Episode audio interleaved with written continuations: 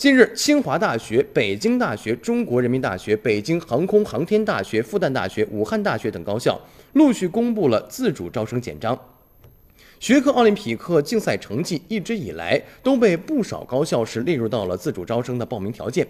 但是和去年一样，清华大学、北京大学今年未对学科奥赛奖项等级作出要求。毫无疑问，这又是一个奥赛降温的明确信号。今年北京大学普通类自主招生要求是有发明创造或参加科技类竞赛全国决赛、国际比赛获得优异成绩者。在北大的自主招生范围当中呢，就规范到专业范围内有相关学科特长、创新潜质，并在国内外相关专业学习实践活动中取得优异成绩者。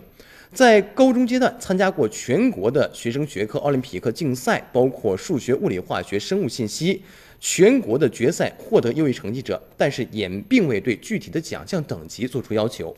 清华大学则要求呢，报考者要在研究创作、突出才能、学科奥赛三个方面有突出的表现，也没有具体的奖项等级要求。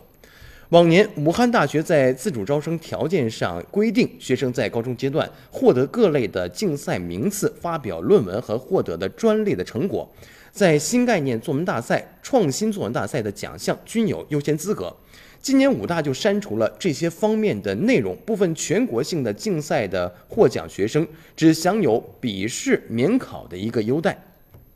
其实举办奥赛的初衷呢，是让那些对相关学科有兴趣而且有余力的学生开发智力、锻炼思维。